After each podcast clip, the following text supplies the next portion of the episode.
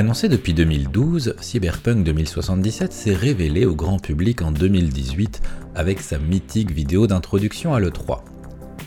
Futur jeu du studio CD Projekt, à l'image gonflée par le succès de The Witcher 3, Cyberpunk 2077 a relancé l'intérêt pour le genre éponyme qui n'avait pourtant jamais cessé d'exister et d'être décliné de différentes manières dans de multiples médias.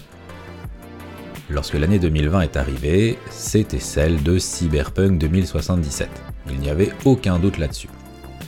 Les différents reports amenant à une date de sortie en décembre ont capté et focalisé l'attention toute l'année sur ce titre pour ce qui était de l'univers cyberpunk. Pourtant, en avril de la même année est sorti Cloudpunk, un jeu indépendant du studio Iron Lens qui est passé un peu sous les radars, toute proportion gardée. Le jeu s'est tout de même vendu à 360 000 unités sur Steam à ce jour, un chiffre qui ferait rêver la majorité des jeux publiés sur la plateforme de Valve.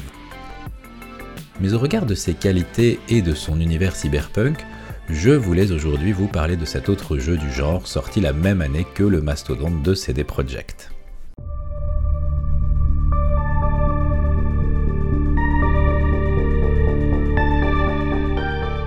Cette émission est peut-être une des rares opportunités que j'aurai de vous parler de l'univers cyberpunk.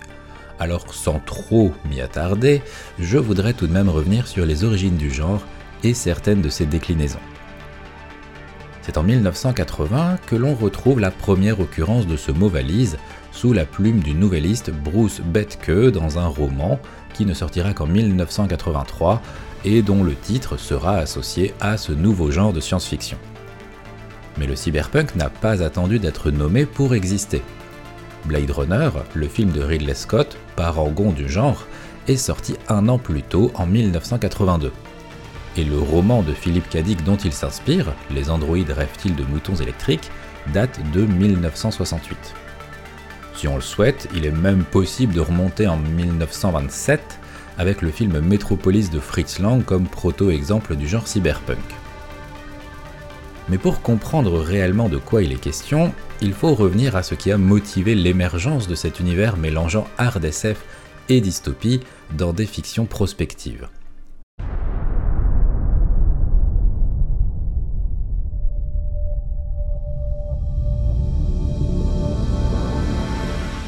Bienvenue à l'entame des années 80, au début d'une progression exponentielle de la technologie avec l'émergence sous les yeux du grand public des sciences informatiques. Où cela va-t-il s'arrêter? Vivrons-nous bientôt entourés de robots et d'androïdes? Asimov avait-il tout compris avant l'heure? Quel impact ces inventions vont-elles avoir sur l'évolution de notre société?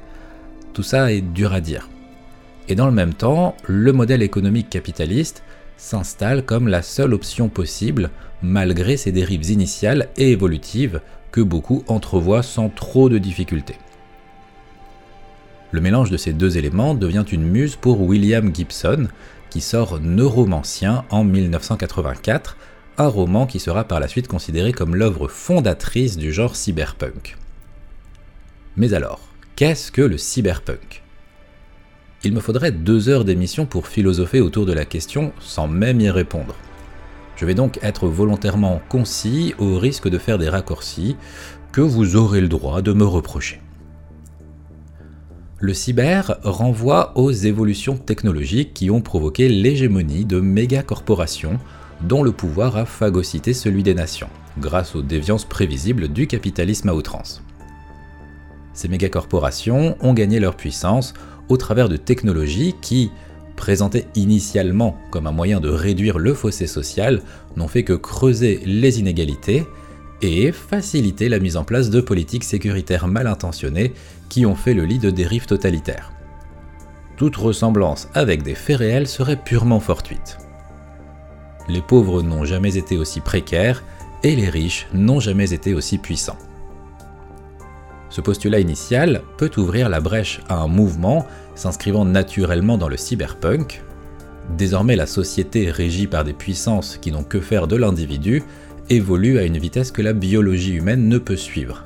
Cela ouvre une brèche pour l'émergence du transhumanisme, où le citoyen lambda tente de suivre la folle course technologique au travers d'ajouts et d'implants robotiques qui ne résolvent en rien la fracture sociale, mais crée une nouvelle forme d'inégalité tout en effaçant progressivement ce qui différencie les humains des androïdes.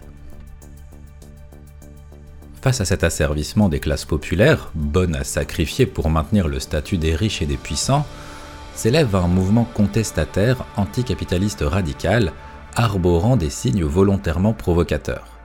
C'est ainsi que le punk vient fusionner avec le cyber pour obtenir le mot valise qui définit le genre dont il est question aujourd'hui. Sur cette base, vous pouvez trouver de nombreuses déclinaisons, allant de Akira à Matrix, en passant par Gun, Transmétropolitan, Observer ou The Nomad Soul, liste évidemment non exhaustive. Il existe bien des moyens de créer un univers cyberpunk, même en s'écartant un peu du postulat de base. A noter l'ironie du sort, depuis la sortie de Cyberpunk 2077, la recherche du mot seul cyberpunk sur Google, moteur de recherche à l'hégémonie presque totale et dont dépend la majorité de notre prise d'informations en ligne, n'offre que des références au jeu en première page. Seule une incursion du genre en lui-même, au travers de sa page Wikipédia, demeure.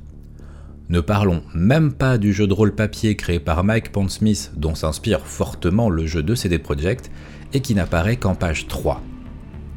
Pour en apprendre plus sur le genre cyberpunk, je ne peux que vous recommander deux excellents livres, L'histoire du cyberpunk de Raphaël Lucas chez Pixel Love et Cyberpunk Histoire d'un futur imminent de Stéphanie Chaptal, Jean Z et Sylvain Navroki, j'espère que je le prononce bien, chez Inis Éditions.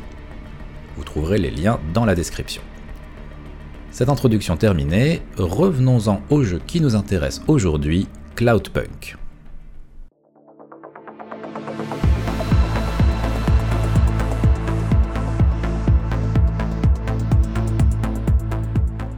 Sorti sur PC en avril 2020, Cloudpunk est le deuxième jeu du studio Ion Lens après Phoning Home en 2017. On y incarne Rania, originaire de la péninsule orientale qu'elle a dû quitter pour échapper aux corporations de recouvrement et qui vient d'être embauchée comme coursière pour la société qui donne son nom au jeu.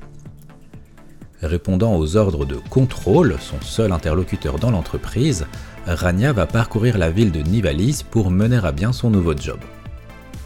Au volant de son OVA, voiture volante comme on a pu le voir dans Blade Runner ou le cinquième élément, elle entame sa première nuit de travail en tentant tant bien que mal de respecter les deux seules règles imposées, ne jamais rater une livraison et ne jamais demander ce qu'il y a dans les colis.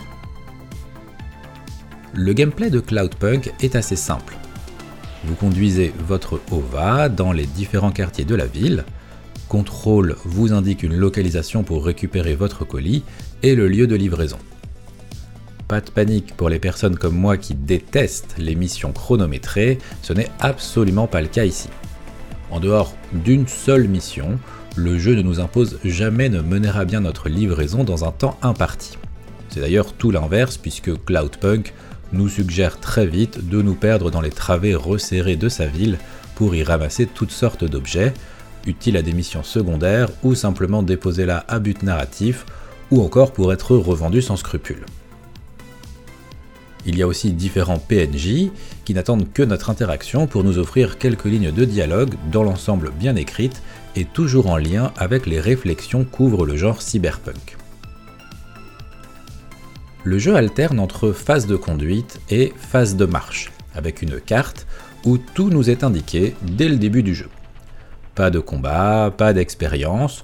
Il est cependant possible d'améliorer très légèrement son véhicule, mais surtout de le customiser. Rania possède aussi un appartement que nous pouvons décorer progressivement avec l'argent que nous arrivons à mettre de côté après avoir payé le plein d'essence et réparé quelques rayures sur la carrosserie. Le jeu peut se jouer à la première ou à la troisième personne pour les phases au sol. Quant à la conduite, seuls les joueurs PC peuvent bénéficier d'une vue du cockpit assez immersive quand les versions console n'offrent qu'une vue troisième personne, tout aussi qualitative.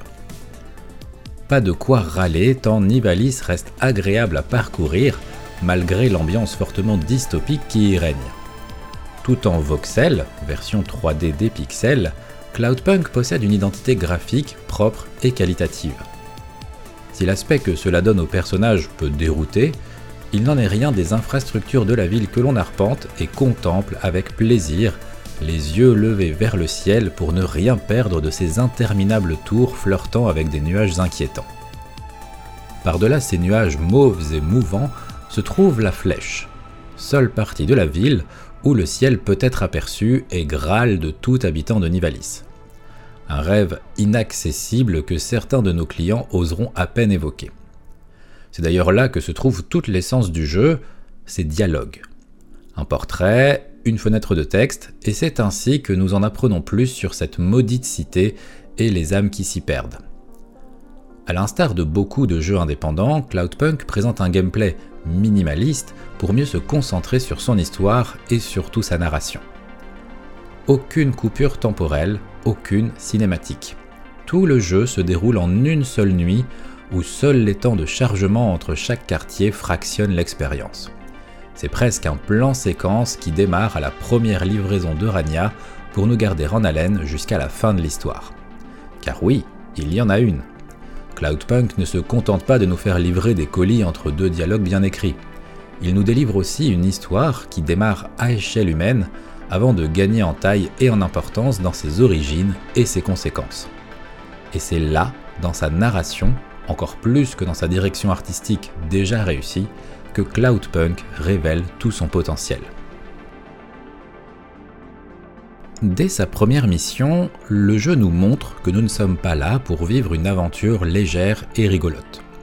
Cela n'empêche pas certaines situations et certains personnages d'amener une touche d'humour, discrète et disposée avec parcimonie, mais qui s'apparente à demi-mot au carburant d'un cynisme profond, indispensable pour ne pas s'effondrer dans une ville qui broie plus d'espoir que de métal et de déchets réunis.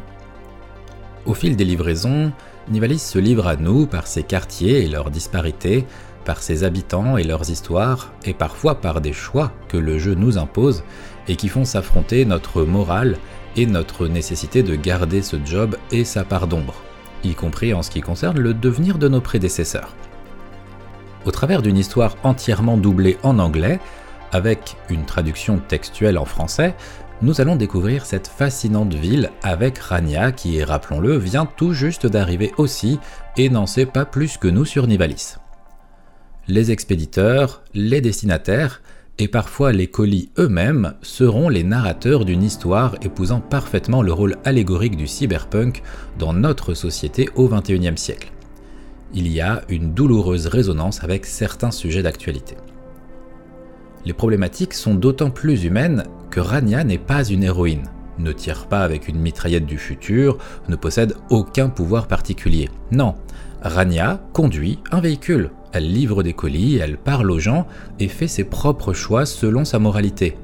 Et c'est uniquement avec cet arsenal d'action qu'elle participe à sa manière, comme elle le peut, à faire bouger les lignes, même d'un millimètre, dans un monde où l'immobilisme fataliste et l'individualisme à outrance sont la norme. J'ajouterais que les dialogues avec le bien nommé Camus, feu le chien de Rania, devenu l'IA de son véhicule, permettent une réflexion initialement candide, mais pour autant existentialiste, au détour de quelques échanges naïfs mais justes. L'expérience Cloudpunk est portée par une OST, somme toute classique dans l'ambiance, signée Harry Christley, dont il semblerait que ce soit le premier job pour un jeu vidéo. Ambiance classique certes, mais qui ne tombe pas dans la synthwave trop générique et qui est portée par un sound design très réussi, où les bruits de la ville et de la pluie nous immergent autant que les musiques du compositeur anglais. Cloudpunk se termine en une dizaine d'heures que l'on ne voit pas passer. Au terme de l'histoire principale, il est possible de continuer à arpenter la ville pour assouvir notre collectionnite avec les multiples objets disséminés et les succès du jeu, comptez en 79 sur Steam et 30 sur console, de quoi vous occuper un moment.